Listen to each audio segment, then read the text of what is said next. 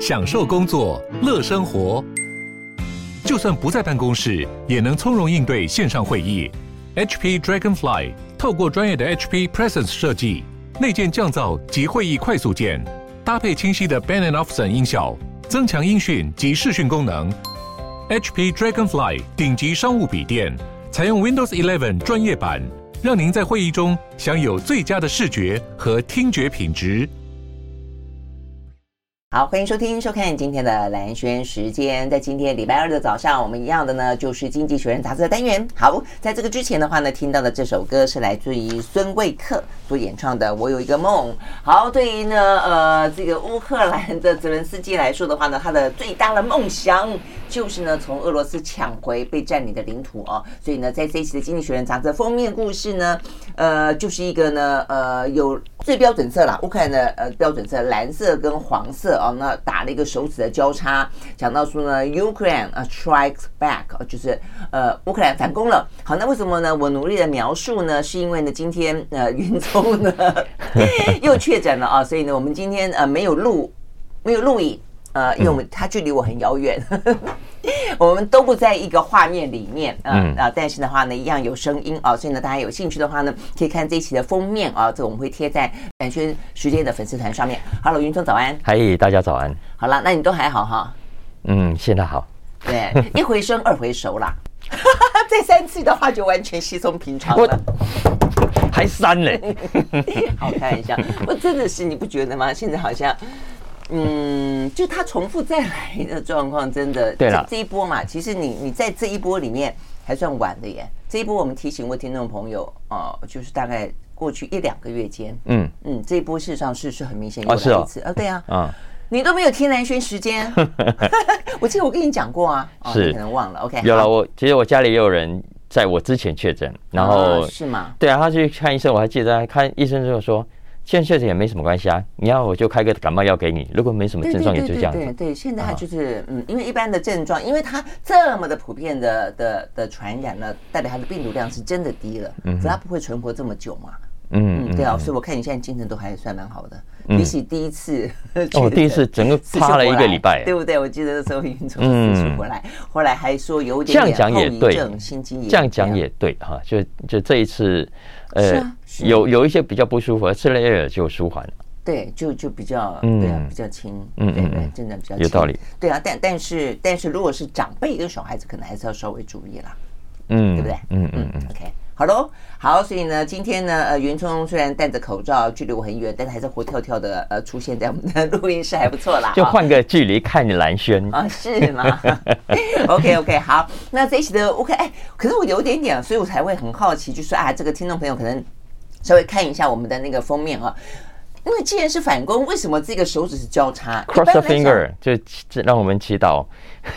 呃，接下来会有好结果啊？是这个意思吗？所以这个交叉的意思是是祝福的意思。我本来一直以为这个交叉的意思是有点说你嘴巴说的跟。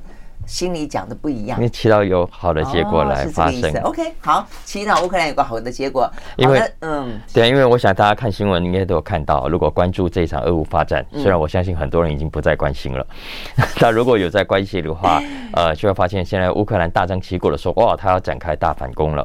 对啊，但如果真反攻了，还是会关心了，尤其这个反攻如果会是有结果的话，对不对？嗯，那。是，所以经济学人这一期就特别又把乌克兰的这个战争的事情拉到封面故事来。虽然这一期里面还是有几个别的更重要的专题，但我相信他把这个题目放到封面上来有他的考量。是啊，那因为这一次的大反攻。呃，大张旗鼓的反攻背后，当然有北大西洋公约组织的强力的支持。嗯、那主要的目的呢，是要向普京传达一个很具体、明确的讯息啊、呃，要让他知道，我们不会这么轻易的，呃呃，就让你打赢啊。嗯、然后、嗯、呃，甚至要让你知道，你就是赢不了。嗯，而且就是感觉说，你打到哪儿，这个占地为王，这个地就是你的了。对，你不要不要想能够这个样子啊。嗯、所以，那经济学人这边是说。呃，按照西方国家目前的计划，是会长期抗战的，是要一直打下去，打到夏天去的。打到夏天，打了一整个夏天。啊啊，说今年夏天，我嗯，差点我要到明年夏天。但所以未来这几个礼拜，经济学人说是非常关键的，嗯，因为如果一开始就出师未捷，那那可能麻烦就大了。嗯，所以未来几周如果可以稍微呃能够有一些进展的话，那不但可以对乌克兰有帮助，对欧洲的未来也会是一支强心针。嗯哼，嗯，否则的话，整个欧洲未来的安全与秩序恐怕都会受到影响。嗯嗯，当然，经济学家也知道了，呃，号称大反攻，但不太容易能够成功，因为呃。失败的风险是显而易见的。嗯，他说的失败，他怎么定义失败？就是拿不回任何一寸土地嘛？对，还是说要完完全全大胜，把俄军赶出整个乌克兰的领土？这这差别还蛮大的哦。没错啊，没错啊，因为要知道，现在俄罗斯已经占领了乌克兰大概百分之二十左右。嗯，呃，在东跟南方的土地啊，等于某种程度的好整一下，你来攻啊，你来打呀，来试试看啊。而且，呃。老实说，他所占领的那个部分很多也都是俄罗斯主义的。其实他不见得乌克兰现在回头反攻有很好的基本条件，更何况对乌克兰来说，如果他战线拉得太长，那呃对他来说也是非常不利的。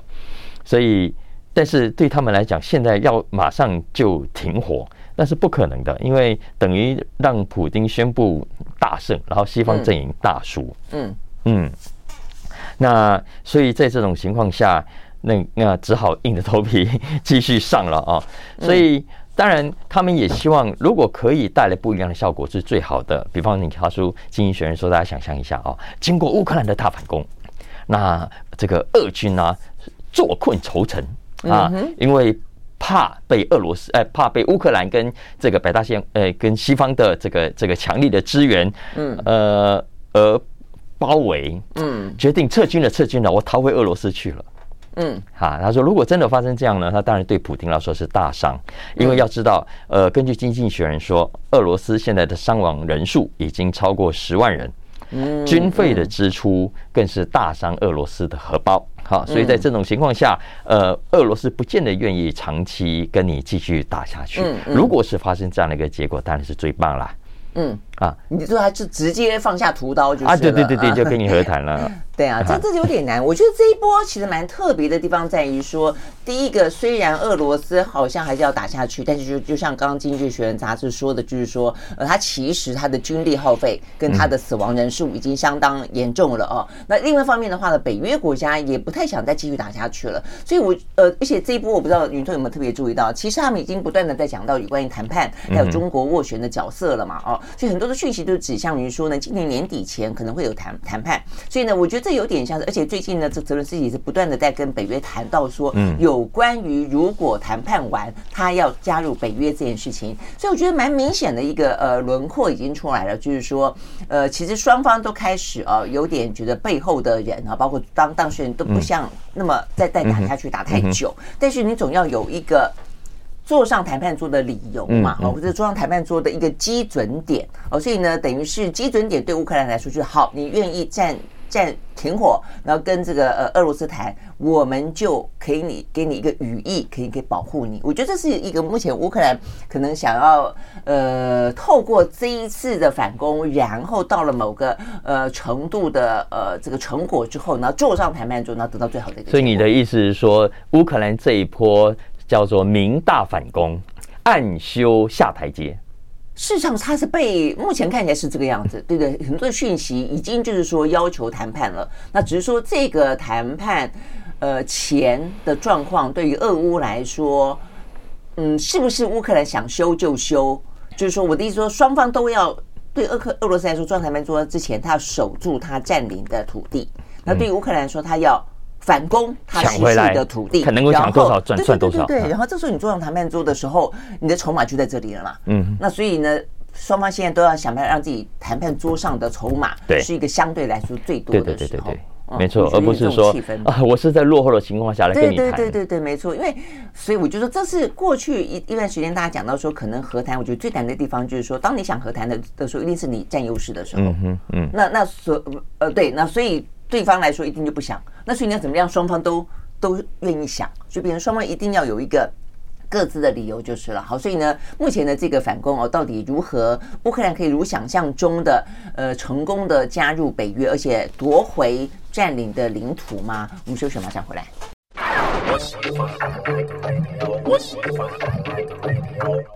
好，回到蓝轩时间，继续和沈云聪来聊这一期的《经济学人》杂志哦。好，这个乌克兰呢大反攻哦，《经济学人》杂志他怎么分析哦？就是说他的呃状况可能会怎么样？因为俄罗斯也不可能好整，就是坐在那边坐以待毙嘛哦。所以俄罗斯方面到底他们又如何准备乌克兰的反攻？这是一个。那再一个就是坐上谈判桌。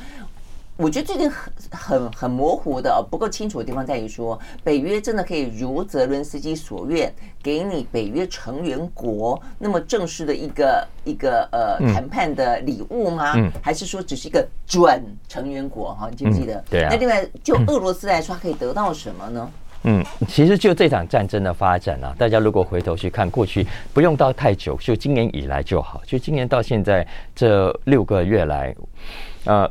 你会发现，西方媒体其实一直都在鼓舞乌克兰，嗯，然后每一次乌克兰有稍微有一点积极的动作，跟甚至有一点点小斩获的时候，哇，媒体都铺天盖地的大幅的报道，就拉到头条来，哇，他正在反攻，他好像有所斩获，嗯，但接着你会发现，这个斩获有没消没息的过去。因为显然没有真正的斩获啊，所以西方媒体在过去这几个月来，你可以看到他这种情绪上的报道上的明显的起伏。嗯，那也就是说，其实乌克兰的这一方在这一波的抢攻回失土的部分，是不是很顺利的？进展不顺利的。而这个事情拖得越久，北大西洋公约组织都知道，对他们自己来说是越不利。嗯，因为现在目前为止，我们刚刚讲了，俄罗斯行俄罗斯已经占领它大概五成五分之一的土地。嗯，然后在这种情况下，你说要大幅大幅度的全部抢回来，几率是非常非常低的。嗯，所以在这种情况下，我们都知道，西方国家德国也好，法国也好，早就有很强烈的反对乌克兰继续打下去。不和谈的声音，所以你可以想象，如果这一波的大反攻又没成功，嗯，然后接下来还要拖过夏天，接下来马上冬天来了，这仗又更难打，嗯嗯。请问北大西洋公约组织的反弹的声音不会更大吗？嗯，如果会，其实未来对西方这个阵营就会形成更大的压力，嗯哼。而且这还只是指欧洲，你不要看看美国，OK？美国现在的共和党。已经对拜登政府花这大笔军、大笔大笔的军费感到非常非常不满的，而且老百姓也看得很清楚啊，你是所谓的呃五百亿美金呃的支出，老实说，大部分也不是真的送到乌克兰去救济乌克兰的老百姓，还是干嘛的？嗯，你全部还是送给你们自己国家的军火商，让你们去生产更多军火，去卖给美国，卖卖卖到乌克兰去而已啊。所以在这种情况下。全面的西方国家，老百姓不是瞎子，老百姓不是不是笨蛋，所以他一定看懂这场战争到背后，最后得利的就是你们这些军火商。嗯，你持续的打下去，你们这些主张要无限制、要限、要协助乌克兰，然后要供供给去支援给他的，嗯，其实最后这个钱都不想要赚，所以反战的声音会不会再进一步升高？嗯，所以这些其实在呃西方阵营里头都是沙盘推演考量的一部分啊。嗯嗯，但是。呃，他们另一个两难是，现在你要他们真的坐下来谈判桌谈，是几乎不可能的。嗯，不只是前面我们谈到的，现在普丁是好整以暇在等着你们来给他开条件。更重要的是，如果这场战争最后坐下来谈的结果是普丁就算不赢好了，但也不输。嗯哼，这种普丁不赢不输的局面，经济学人就提醒，其实对欧洲来说最大的麻烦就是没有人能够保证他不会再打第二次。嗯哼，就就西方就北大西洋公约组织的角度来来说，他最希望就是透过这一次，嗯，一举让你普丁再也不可能对欧洲有任何的武力的侵犯的可能。但这样子的意思就代表说，他要等于是要打到让俄罗斯把他这一次吞并的领土通通吐回来，是退回乌克兰以东，是对不对？是，否则如果你不让普丁有一个大挫败。嗯，让他知道未来这么做是绝对不可能的，而是你让他觉得，我就算暂时赢不了，嗯，但我知道我有可能会赢，因为我这次没有输。然后他还保留足够的元气，他其实下次随时可能再来。这也是为什么现在我们看到的很多呃美国的谈话性节目啦，呃新闻性节目找来的主张应该无条件、无限制的继续挺乌克兰挺到底的很重的理由之一。因为你现在不让普丁死了这条心，其实欧洲不管怎样的和谈，未来呢都都不太可能跟这个威胁说拜拜的。对啊，所以这就是这一次所谓的反攻的重要性嘛。所以你可以看得到，欧美国家真的卯足了全力，就是你要你要什么武器就给你什么武器，你就要跟我这一次拼了。嗯，就是这个意思，就把这个这个呃俄罗斯打回他的老家。对，所以所以看起来是很有可能的一种发展结果是，好，短期之内这个战争这一次的大反攻，呃，不管成不成功，它可能都会有出现某种必须和谈的气氛，而这个气氛就算出现。的话，也不会影响到西方国家现在很主料的一个论述，就是呢，乌克兰未来还是长期需要来自西方国家的军事援助。嗯，因为那个基本目的就是回应刚刚讲的最后这一点，他们不能让普丁在未来继续的心存歹念，以为他发动战争可以成功。嗯嗯嗯，好吧，那这个原则当然是这个样子了，但是呢，就要看看现在这一场所谓的乌克兰的反攻到底是怎么样的一个局面了啦。哦，OK，好，所以我们会持续的关心呢这一波哦，这个乌克兰反攻在谈判前夕哦，这个可能的相关进展。好，我们休息会儿，回到现场。I like 103, I like radio 好，回到兰萱时间，继续和沈延聪来聊这一期的《经济学人》杂志哦。好，那这个这一期的封面故事呢，讲到的是哦，这个礼拜我想是，尤其一开始了啊，这个单位反攻的势头会怎么样，会是一个呃蛮重要的观察嘛啊。所以呢，这边讲的是乌克兰的反攻，那跟接下来这个话题事实上是非常相关的哦。因为乌克兰反不反攻，俄乌战争可不可以落幕，而且呢是在什么样的状况底下落幕，对攸关到呢呃这个经济啊。那所以呢，对欧洲来说，最在这一次的俄乌战争当中受到创伤最最重的，也因此必须要去改弦易策的哦，那就是德国。好，所以我们今天要聊的是忧郁的德国企业。对，它标题其实是说德国老板很忧郁 啊，真的是，然后而且对政府很不满。啊哦，这样子，OK，所以肖兹也很伤脑筋了，对不对？哈，他他在这一次的整个俄乌战争呃当中，一开始跟后来跟跟接下来，其实态度很不一样。你记不记得他一开始的话呢，包括呃这个呃跟中国的关系要不要改变，然后跟俄罗斯呃。那呃，乌克兰那时候你好多的哦，这个欧洲的领袖都去了乌克兰，那萧兹一直都没有出现，所以他一直在这个有关于呢，就被俄罗斯掐住他的这个呃天然气跟油的哦这个喉咙这个问题，看起来真的是非常的棘手，让他在一个呃战略的态度上面就变得有点左支右絀哦，这个手鼠两端，所以被人家看得有点衰。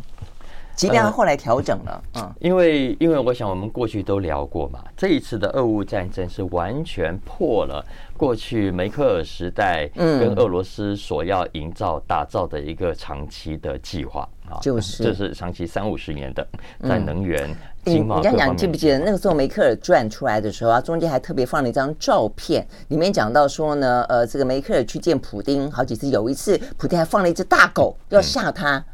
就是，我的意思是说，即便如此，呃，梅克尔还是很努力的维持跟呃普丁跟中国的关系。嗯，所以你可以想象，当一个国家的主要的政策跟路线出现必须这种一百八十度的大逆转的时候，它会经历多少来自政治的跟社会的的反弹跟整个纠结。所以，包括这德国的企业现在也非常的头痛啊。嗯，你可以想象，你要经营一家企业，你要去想象你未来这十年、二十年的整个环境，当然是要越稳定越好。嗯，你看你的能源啦，你的基础建设啦，你的劳工啦，你的薪资啦，你的整体经济的状况。如果这个变数是这么的大，而且在未来这几年出现这么激烈的拉扯，然后这个拉扯的时间还这么长，我到现在还不知道俄乌战争是怎么样结束。我的能源价格在下一次冬天来到之前会有什么样的一个结果？在这种情况下，马上面临的是，你看德国现在已经最新这一季的 GDP 又衰退了百分之零点三，嗯，该已经陷入了衰退。那企业的资金现在正在外流。然后呢，他过去非常重视、非常重要的中国，中国跟他买东西，他出口的中国正在衰退。你看，所以你看这种各种的内忧外患、政治的、社会的、经济的、外销的、内销的压力加总起来，你觉得德国的老板不不忧郁才怪。嗯嗯，而且不是只有大企业，小企业也是。嗯，所以呃。目前他引述了几个重要的经济指标，看起来未来也不会太乐观。我们刚刚讲还只是过去这几个月，呃，根据最新的指标，五月份企业的信心指数又再度的往下滑落。嗯，六月五号才公共刚刚公布的德国机械工业订单，发现上个月又进一步衰退了百分之二十。嗯嗯，所以你看看，呃，在这种情况下，呃。所有的调查都显示，德国的企业非常忧心。嗯，那调查的结果有几件事情，经济学帮大家整理一下啊。担心什么呢？首先，第一个当然是原物料跟能源价格。嗯，啊，过去我们谈过很多，它这波涨得那么凶，你可以想象做生意的人有多么的痛苦啊。再来第二个，技术性的劳工短缺。嗯，再来，因为物价上涨，所以薪资上涨对企业来说也是进一步的压力，又进一步的垫高它的成本，让它的外销更加的困难。你看，然后这一篇其实还蛮看重的，就是政府，嗯，呃，因为政府现在像德国本来向来就管得蛮严的啊，所以它各种的行政法规也让很多德国企业在这种本来压力就很大的情况下，他想要去创新，他想要去搞新的东西，但德国政德国政府这里管那里也管，所以他为什么刚刚讲他的标题底下有一个引言，就直接说德国。老板们不止忧郁，还对政府很不满的原因也在这里。嗯嗯，他们可能希望整个的呃经商环境能够放松一点就是了。是他这边，嗯，他会举举个例子啊，他说在德国现在他这个要搞一座风力发电厂，他举一个之前的例子，总共花了前后十年的时间，从申请到呃审查到最后通过，要可以正式的施工。哦，这样子啊，OK。对，然后而且呃最近还推出一个新的法案，他说。三千人以上的德国公司啊，必须怎么样呢？你的上游的供货商，嗯，呃，你要去监控它，要去确保它，第一没有违反人权相关的法规，嗯，第二没有违反环境的相关法规，嗯，如果你的供货商是违反这些法规的话，你是要被处罚的，嗯哼哼哼，OK，这样意思就是你在顺风的时候，可能这一些呃那么严格的呃这个法令也就罢了，但是现在的话呢？整个状况又是俄乌，又是中中，嗯，中德。的关系对不对哦？所以他对他来说又是整个通货膨胀，又是整个能源短缺，可能来的更辛苦。但是我也很好奇，他在讲到说，因为我们刚刚讲能源很多部分是跟俄乌有关嘛哦。那事实上，另外中美之间的夹杀，让德国必须选边站这个事情，在过去这段时间，其实对德国来说也是一个非常辛苦的，或者说一个很艰辛敏感的政治选择。嗯。但是后来肖兹本来要先去中国，后来呢，呃，这个于是国国内啊国国内的反弹，让他后来是在马克龙之后，但终。究还是踏上了中国的土地，所以这个部分他们所强调的，呃，不脱钩。对于这次德国的企业，因为他们对他们来说是个非常非常大的市场啊，所以这个部分他们的影响到底有多大？好，在关于你提的这个问题，他在这篇文章里面是完全没有谈到的。哦，这样子。嗯，不过呃，在之前其实我们都讲过了，因为对所有的欧洲国家来说，现在德国对中国的依赖。是最大的，嗯、对啊，不管它的汽车产业、它的能源产业各方面，其实对中国依赖、经贸往来度、工业投资等等各方面的指标，你要看德国的受影响是最大的。嗯，所以换言之，他们现在在路线在美国的压力下，必须有某种的调整。可是这调整又没有办法一天之内就全部都完整，嗯，都转转转弯完成。所以他们现在正在非常高度的不确定性。嗯，那经济学人就是从这个不确定性的基础来告诉我们，现在德国企业在这种环境下投资啦、扩张的意愿都非常低落。嗯嗯，很多创业的意愿啊，现在本来要撤的，本来想要创的，现在暂时放下了；本来要创新的，呃，算了算了，我可不可以暂时不要在德国？所以他这边说啊，有三分之一的德国中小企业现在打算要外移到别的国家。哇，到这么严重啊！其中有六分之一是已经采取外移的行动了。嗯，举个例子来说，我们不是那个疫苗那个 BNT 吗？对，BNT 是德国的，对对对。BNT 最近要盖一座新的研发中心，嗯哼，地点就不在德国了，在南韩吗？在英国。哦，在英国。在英国。OK 啊，所以他说，这其实就是德国接下来的企业呃要面临的一个很大的挑战。嗯，那如果政政府又没有在及时呃足够的时间内让企业觉得安心，嗯，可以及时的挽留住这些想要外流的企业的话，那其实长期来说对德国的经济一定是一个重伤。嗯，OK，好，因为德国是这个欧洲最大的一个经济体啦，哦，那所以呢，跟台湾之间的一些呃贸易啊交流也非常的多哦，所以我想这部分是还蛮值得关心的，而且啊，这个整个来说，今年的经济其实全世界都一样，都不太好，嗯，我想大家应该有心理准备。我们休息呢再回来，但是我们看到呢，当然有企业呢企图要逆风高飞啦，哦，所以呢，在这次呢，呃，不落于呃生成式 AI 啊这个 ChatGPT 之后的是苹果呢，它呃这个发表。发表大会的时候呢，呃，推出了它的呢，呃，Vision Pro 啊，呃，企图让元宇宙呢注入强心针啊，那效果如何？我们休息，马上回来。I like 103, I like radio。好，回到蓝轩时间，继续和沈云聪来聊这一期的《经济学人》杂志啊。好，那接下来我们来聊呢，这个苹果的头戴式装置 Vision Pro 到底是怎么样？对啊，我觉得他这个叫十年磨一剑嘛啊！我刚才说对了，我都忘记了。就是说，我刚才说，比方说，在讲到呃这一波的疫情，我说啊，你都没有听蓝轩时间。我刚想，哎，不对，我没有，我没有在蓝轩时间讲。我们现在都因为是讲时事，国内外时事，我们都是放在蓝轩看世界啦。哦，是是 YouTube 里面那个嗯。哲斌，呢你没跟哲斌聊过这个话题？哲斌还没有，还没有。嗯，他的话呢，我们只来得及呢，不断的帮大家 update 有关于呢生成式 AI 啊这个呃各个呢这个优缺点啦、最新的状况啦。但是呃这个头戴式的还没有。嗯嗯嗯嗯，来头戴式的这个，我想呃，爱玩科技的、爱苹果的应该都很熟悉啊。对啊，上上去看，因为我们都知道，苹果在六月五号推出了刚刚蓝轩讲的 Vision Pro 这个头戴装置。嗯嗯嗯。请问这个那个东西要怎么翻译？叫头戴装置？头盔？我们比较简单讲的话，头头盔、头罩都有。对，嗯。可是我就我就看到有人翻译头盔，我觉得头盔好像怪怪。头盔应该戴在头上，对不对？它事实上，OK，我知道了。我我看过有翻译跟那个英英文，他们他们就形，但有点像形容，就像滑雪的眼罩般。对对对对对。的穿戴装装置。对对对对对对对。滑雪或者那个潜水啊，潜水那个像啊，所以有人就就开玩笑说，哇，这是全世界最贵的潜水装置。然后就 就有人在那边闹说，我去 去游泳店买那种，看起来也很像。对。Anyway，呃。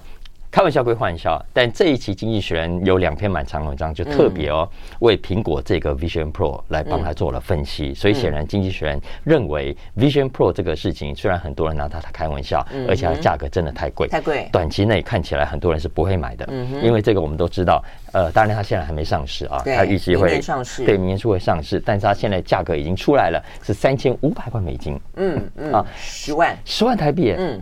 而且这还只是基础价格哦，要知道到时候，因为它这个是全面包覆性的，所以你不可以戴自己的眼镜。嗯，是 OK，所以你如果到时候自己眼镜的度数要调校，你还在哎，你这样讲有啦。我们在还没有真正发表之前，跟哲斌有有有介绍过，对嘛？我想怎么可能哲斌没有谈过这个？因为你在讲发表之后的整个状况，因为包括定价啦，包括数量啦，包括应用啦，这部分重点还是应用啦，然后都还没有出来。嗯，但之前就有些描述过，所以他就是把一些眼镜呢，这个等于整合在里面嘛。嗯嗯嗯，对啊，所以那个据说到时候那个镜片可能还要额外再加钱，如果度数的话，所以也就是说。它它绝对是加老花，加近视，加远视，加散光。你在讲我？真的都有吗？Anyway，呃，所以以上其实都是目前为止我们看到酸苹果的这一款 Vision Pro 的各种的说法，嗯、也是因此呢，让 Vision Pro 的这个产品现在有各种的的的众说纷纭。嗯，那我觉得经济学人这一期有有几个重点啊，嗯、我觉得它是倒过来。第一个，它提醒我们这一次的确整个环境，大家看到这一款之后是既惊艳。又迟疑的，嗯哼，那他就告诉我们经验什么，迟疑什么，以及他怎么看这个产品。经验的是，我想大家如果仔细去去找新闻去爬，就会看到，呃，或者你有看那天他的展示，哇，真的是创新创意满满。对对对，你完全觉得自己像钢钢铁人。那的确是完全。把那个 Meta 祖克伯的那个踩在脚底，真的是啊，就是完全你可以知道，它是一个下一代的非常贴心设计的一款新的头戴式装置。嗯哼，啊，不管是你的操控，因为它的操控已经改成，例如用眼球，眼球用力左转右转、上转下转，其实就可以控制。然后你的手势啊，也可以非常流畅的去控制你所要的这个荧幕等等啊。然后呃，它基本上用的是最新款的这个 Micro OLED 的技术的显示等等，所以这些其实都你去上课都会很多专家告诉你，很多的科技玩家都非常非常惊艳。嗯，OK，好，这是经验的部分。可是马上很现实的是回来啊，经验之后，然后嘞，请问这款东西可以拿来干嘛？嗯啊，目前我们可以想象，因为首先第一个最大的用 users 当然是游戏玩家。对，OK，现在这种头戴式装置基本上都是大玩家、热门的玩家在在在用的。OK，那我们一般人可以，当然还是可以拿来呃呃开会啦。OK，因为我们知道还可以用用微软的 Team 开会，等于把过去。电脑平面的二 D 变成立体的三 D 啊，然后祖克伯那个只有人上半身没有脚，他这个其实你看的可以是全身的，嗯，OK，所以你透过那个穿戴式看到的其实是一个非常逼真的立体的开会现场的样子，所以用这个你带着它去线上开会的话，那个体验跟过去是完全不一样的啊。然后呢，你用它去看照片，哇，解析度也会更加的清楚。你可以用它跟你的家人 FaceTime。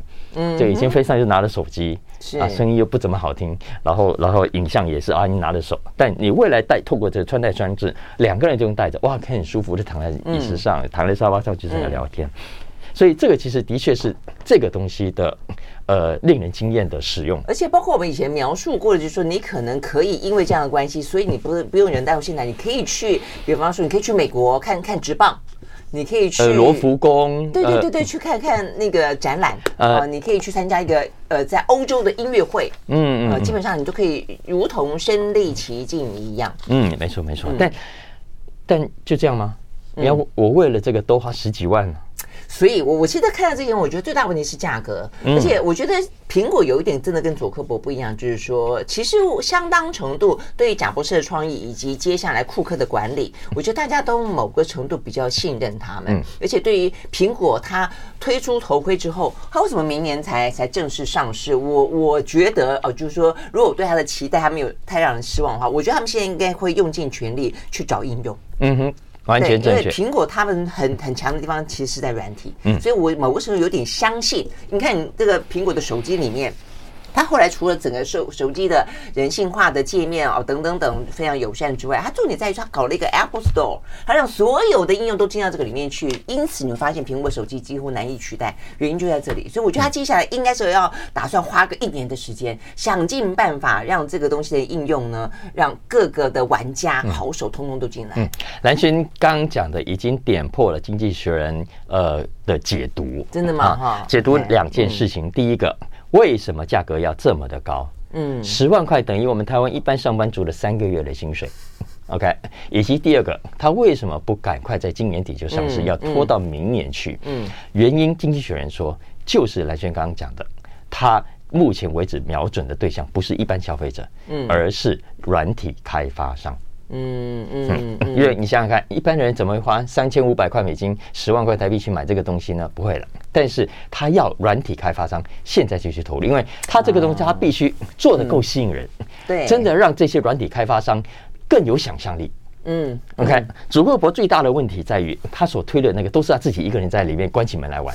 嗯嗯，但是 Apple 它策略不一样，它把这个东西做出来之后，它邀请大家一起来想象，这一定要这个东西可以怎么玩。对啊，那这个平呃经济学人就倒过来，我们怎么想象这件事情？你可以回头去想象 iPhone，嗯，其实 iPhone 刚诞诞生的时候，第一个价格也比当时其他 Nokia 手机要贵很多啊，嗯，你看，然后它刚开始推出的时候，呃，好用归好用，漂亮归漂亮。经验归经验，其实真正买的人也没有那么多的。嗯嗯，OK，它真正爆发性身上是一直到 iPhone Four 第四代以后，那个展现力量才大爆发。所以，我们今天在 iPhone 所使用的各种的软体，都是 iPhone 二零零七年刚诞生的时候完全没有的。嗯啊，你看我们现在有可以上面看呃各种的即时游戏，可以叫车，可以支付，可以看短片等等。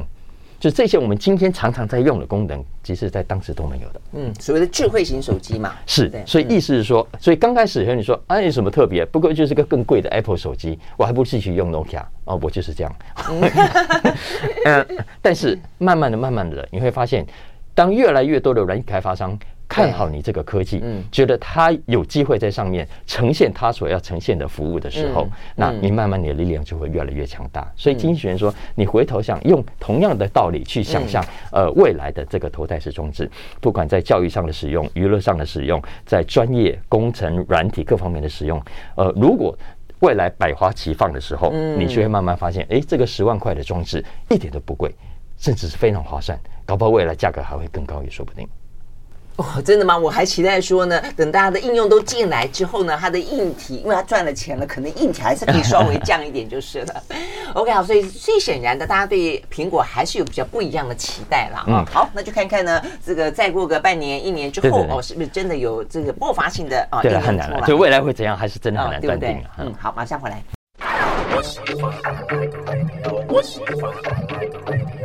回到蓝轩时间，继续和沈云聪来聊这一期的《经济学人》杂志。好，最后呢，聊一个呢比较教育上的话题啊。这个话题好像是有小朋友的呃，这个家长都会很关心啊。而且呢，这个关心好像千古不变，这样会讲太久。嗯，而而且是世界性的，对不对？对，要不要送孩子去私校？嗯，这一期的 International 栏目就一篇很长的专题，对，就是刚蓝轩讲的这个标题叫“要不要送孩子去私立学校”。对呀、啊，所以像这是我听过云聪自己有小孩的时候，那时候也是那边挣扎万分，纠结万分。我没有啦，其实我没有，没有吗？我觉得还是有一点啦，只是说对你相对来说还比较豁达一点，想一想也就就就就算了。呃，但就是但这基本上已经是新兴国家，呃，从从亚洲到欧洲到美国，呃，很很普遍的一个现象了。嗯嗯、那那其实这个。千万也不要以为这篇文章就有解答，嗯，其实没有，他只是帮大家 update 一下，呃，目前这样，特别是英国跟美国的这个状况啊，大家有兴趣可以找来看，因为我们都知道，包括台湾在内啊，家长为什么要去选私校？OK，呃，积极的原因也有消极的原因。消极原因当然是怕小孩到一般的公立学校被霸凌啦，然后问题很多啦等等啊。那从私校感觉教育品质比较好，然后这个同学们的政商背景也比较不错。嗯、OK，、嗯、然后将来可以呃考上好大学啦，然后在学校可以获得更多老师的关心啊等等，而不是放牛吃草。对对对，我后来听到有一些朋友说，嗯、就算孩子不好，他至少有个好同学。哎，我觉得这个、嗯、这个角度还蛮特别的。对，总之那个原因就是。是要让孩子有更好的教育品质，拿更高的分数，然后上更好的大学嘛？啊，基本上就是这样。可是呢，为什么会有这篇文章？因为《经济学人》发现，至少在英国跟美国，情势开始慢慢转变。嗯哼，为什么慢慢转变？因为第一个，私立学校的学费越来越高，嗯，高到太不像话了。你看，英国、英国、美国都是一样啊。再来第二个，呃，其实大家可以可能接下来，我这今天没有办法好好讲啊。美国的大学入学标准现在也改了。嗯，OK，呃，打个比方说，大家记得吗？我在疫情期间有告诉大家，因为不能出，不能去考试嘛，啊，嗯，所以美国有一些大学就暂就暂时取消了，呃，或者是你可以有 SAT 的分数，呃，也可以不要有 SAT 的分数，OK，啊，但是现在美国有越来越多的学校，像哥伦比亚大学，现在发现，老实说，SAT 的分数也不见得那么绝对必要。哦，这样子吗？嗯，所以呃，不见得需要这些考试了。所以我们开始采取呃学校的成绩，跟跟你的推荐者，然后跟你的 essay，跟你的你的说明啊，呃，跟你的面谈面试，嗯等等，就开始改用不同的标准了。所以呃，在这种情况下，呃，如果这个孩子他有别的更好的条件，呃，其实是变得更有机会的。嗯嗯，所以现在美国跟英国他都发现，所以孩子呃有些家长送去私立学校呃的意愿开始在重新检视。啊，是这样子。我以为你要告诉我说，因为现在少子化的关系，每一个国家都是，所以呢，以前为什么要把孩子从公立转到私立？是因为觉得公立的话呢，资源相对是固定的，但是孩子多，所以还就相对来说资源少。那现在孩子少的话，其实公家的公立学校的资源还蛮多的，嗯、你知道吗？他们。很多的教学品质是相对，其实我觉得台湾是的，在台湾，我觉得跟英国跟美国比起来，我们的公立学校跟私立学校之间的差距没有那么大。嗯嗯，我们很多公立学校老师是教的很好的。是我我听对，像像我妹的小孩就是念公立。嗯，没错。所以呃，所以但经济学其实回过头看我们看看欧美的这个状况了啊，其实它中间还是有差距，时间上我没有办法讲，因为的确呃，目前长期来看，呃，这些私立学校的孩子呃，未来毕业后二十五岁、四十岁、二十岁。对，呃，所得还是会比一般的来高。嗯，啊，这是平均，还还是有，还是有，还有这个，还是有个差别。但目前的这个趋势看起来，如果如果私立学校的学费继续在这些莫名其妙的飙涨上去啊，然后如果未来大学已经意识到这样的一个不公平的背景的竞争，呃，而开始改变他们的入学政策的话，是，那其实这个情势可能就会开始出现微妙的变化。OK，好。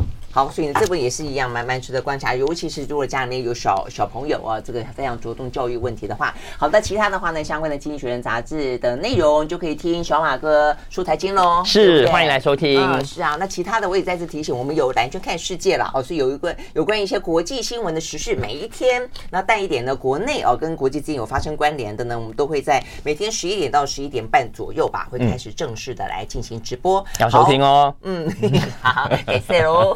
好，谢谢林松，拜拜，拜拜。